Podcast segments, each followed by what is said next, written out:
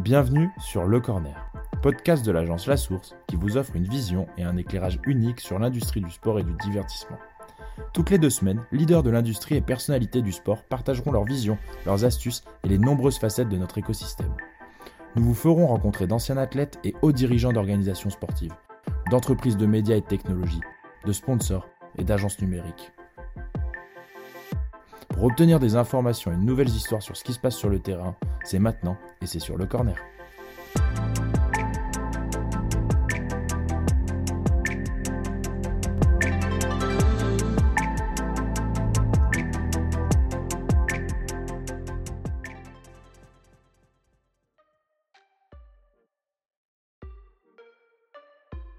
Pour le deuxième extrait Le Corner, nous nous sommes replongés dans notre échange avec Maxime Tokazevich en 2020, à ce moment Innovation et Strategic Planning Manager de la FFF. Maxime nous fait part de la stratégie mise en place par la fédération pour initier et accompagner la transformation numérique de l'ensemble de l'écosystème de la FFF. Une stratégie que nous voulions vous partager afin de mieux comprendre le rôle qu'une fédération peut jouer dans la transition digitale de son écosystème.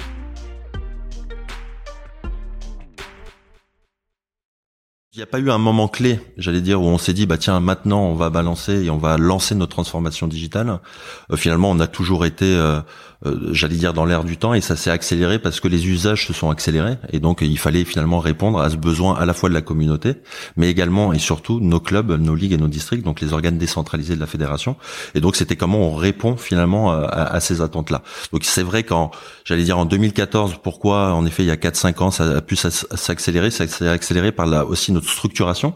C'est-à-dire qu'à un moment, pour répondre à ces besoins, il a fallu se structurer, et notamment au niveau de notre notre DSI, où euh, voilà, il y avait quelques personnes et ça s'est densifié en termes de nombre et en termes de compétences, mais également aussi côté métier, de la direction marketing, mais également les directions plus techniques, se sont euh, se sont structurées avec, euh, j'allais dire, le, le, recrutement de personnes expertes, j'allais dire, sur ces sujets-là pour piloter ces projets de transformation digitale. Non, j'allais dire, t'as dit, as dit un truc clé, c'est que c'est que le digital, il doit être transversal. Tu peux pas avoir ce silo digital avec cette direction digitale et, et même si elle se staffe bien, l'important c'est que dans tous les corps de métier, tu retrouves quelqu'un, au moins quelqu'un qui parle ce langage-là, qui est capable de le faire. Et ça, tu confirmes qu'elle a fait, vous l'avez identifié rapidement, que tout le monde a, si ce n'est sa personne du digital, au moins des compétences qui permettent d'avoir une, une, approche transverse sur le. Voilà, en tout cas en gestion de projet, en gestion de projet, parce qu'aussi l'idée, ça a été, et on était déjà un peu ouvert sur notre écosystème, hein, évidemment, mais ça a été de l'être encore plus, avec par ailleurs aussi la une création euh, d'une cellule d'innovation dédiée à ces sujets-là, pas uniquement euh, digitaux, hein, mais sur l'innovation de manière générale. Et donc, ça a été de dire, en effet, on a des, personnes qui vont être en charge de piloter ces projets-là et de travailler éventuellement avec des sociétés tierces pour créer de la valeur euh, en termes de contenu, en termes de nouveaux services et notamment de services digitaux. Ouais, parce que c'est ça qui est doublement dur pour vous en plus, c'est que la plupart des organisations, ils ont, ils ont à se, à se concentrer sur un seul élément, finalement. Quand tu regardes euh, la ligue de football professionnel ou un club, ils ont une activité principale, alors que vous, en fait, entre le côté très événementiel lié à l'équipe de France, entre la promotion du foot féminin, entre le championnat national, et surtout votre besoin primaire, c'est contribuer au développement de, de, la pratique en France et tous ces clubs amateurs voilà, Pour tous, partout, voilà, qui, qui, qui, sont inscrits dans notre ADN et dans nos textes et qui est, fait partie de notre notre mission de, de délégation de service public, évidemment. Donc ça, ça en fait partie. Après, ça s'inscrit aussi dans des plans stratégiques fédéraux, euh, qui sont la traduction opérationnelle des, des plans présidentiels qui ont toujours eu lieu, mais voilà, là on, on achève finalement le second qui était le, le projet Ambition 2020 et qui qui, qui, qui était sur quatre, on va dire, verticales fortes et qui sont, et vous allez le voir, pas nouvelles, hein, mais euh, j'expliquerai je, concrètement comment on a essayé d'y répondre, qui sont liées à la performance sportive mhm. et la performance en particulier du haut niveau. Donc euh, les équipes de France, mais également euh, des clubs que l'on a en gestion en termes de droits. Donc le, tu as évoqué le foot féminin par les clubs de D1 Arkema évidemment, le national ou d'autres. Donc ce premier pilier de la performance sportive était quelque chose d'important. Il y a le développement du foot féminin évidemment, et c'est vrai que le projet Ambition 2020 a débuté en 2016 et ça achève donc en 2020 et il y avait euh, en point de mire évidemment la Coupe du Monde 2019 féminine. Donc comment on, structure en gros cette pratique-là et même on crée, on commence à créer une certaine économie autour de ça. Et après il y avait le développement de la pratique et donc ça, évidemment, la pratique, c'est, ça reste notre mission principale. Et voilà, j'y reviendrai tout à l'heure sur sans doute une question qui est, voilà, quelle problématique, à quelle problématique on fait face. Et ça, c'est un vrai enjeu, c'est-à-dire la pratique, on va dire traditionnelle du foot à 11 de compétition, non pas vécue, Il y a une vraie offre qui répond à une vraie attente, mais aujourd'hui, on voit dans les usages qu'il y a une évolution et donc comment on s'adapte à cette évolution-là en, en, densifiant notre offre de pratique notamment. Mhm. Euh, et après, il y avait un enjeu davantage de marque, mais de développement de la marque ou des marques euh, de la fédération, donc la marque équipe de France évidemment, mais ces autres marques produits euh, type Coupe de France euh, en France, mais avec un vrai enjeu aussi à l'international. Je pense que la, la difficulté, euh, effectivement, si tu vas peut-être nous en parler après plus en détail, mais euh, j'ai envie de te dire, la partie immergée de l'iceberg, c'est ça qui est difficile. C'est comment tu travailles avec euh, les clubs de district, avec les, les, les enfin les, les, les, oui les districts, comment tu travailles en région, parce que l'univers digital de l'équipe de France, de même de l'équipe de France féminine, c'est quelque chose qu'on voit tous, qu'on peut apprendre de manière un peu plus facile.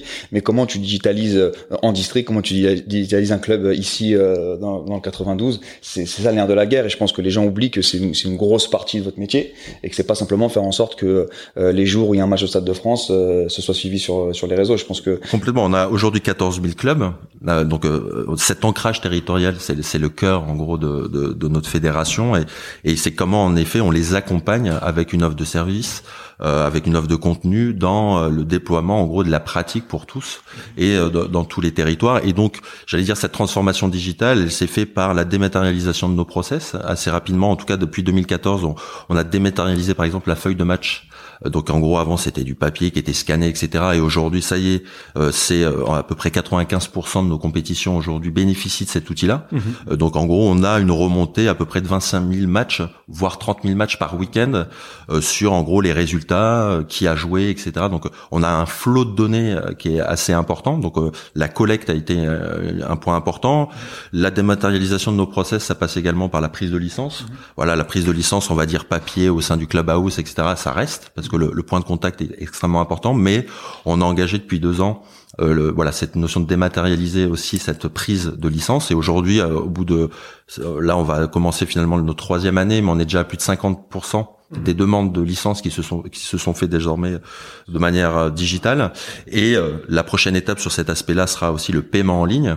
Donc euh, on évoquera tout à l'heure un petit peu les, les différentes relations qu'on a avec des startups mais dans ce cadre-là avec Limonway par exemple, voilà, c'est eux qui nous apportent cette brique de paiement. Donc on est qu'au balbutiement et au début, mais voilà, on a comme ambition qu'on puisse aller jusqu'à la fin, j'allais dire du, du processus de, de, prise de licence et aussi cette dématérialisation des process, ça va avec la dématérialisation des rapports de match, des rapports pour les arbitres, pour les commissions, etc. Donc voilà, il y a, y a, beaucoup de choses et il y a le côté acculturation aussi de ce type d'usage auprès de nos euh, clubs et de, de leur communauté. Ouais, parce que c'est ce que j'allais dire, parce que là, ça paraît simple et pragmatique pour des gens qui travaillent dans le digital ou dans nos secteurs, mais effectivement, faire rentrer une feuille de match à une personne de 65 ans qui doit comprendre qu'il doit avoir la connexion Internet au clubhouse avant d'aller la rentrer au moment où tu rentres sur le terrain. Je sais que les premiers, les, les premiers matchs pour, pour jouer moi-même encore à un niveau district, euh, c'est beaucoup plus compliqué à appliquer euh, que conceptuellement à mettre en même mettre sur papier quoi. Non mais le, taux d'adoption en tout cas, euh, en effet, on peut avoir cet a priori là et en fait on on s'est aperçu que très vite ça a pris. Euh, et même euh, au départ d'un POC, on va dire sur un certain territoire et tout ça, en fait, il y a eu un bouche à oreille tel que tout le monde voulait avoir euh, sa tablette avec son app et pouvoir le faire. Donc il y a eu un taux d'adoption extrêmement fort là-dessus. Et après, il y a un taux d'appropriation aussi de l'ensemble des autres services que l'on veut mettre en place, parce que le, le deuxième pilier après la, la dématérialisation des process, c'est tous les outils qu'on peut mettre à disposition de nos communautés et les outils bord de terrain en particulier euh, pour nos clubs et j'allais dire les différents rôles des clubs. Donc les joueurs, les pratiquants évidemment, mais les éducateurs euh, les dirigeants, euh, les arbitres.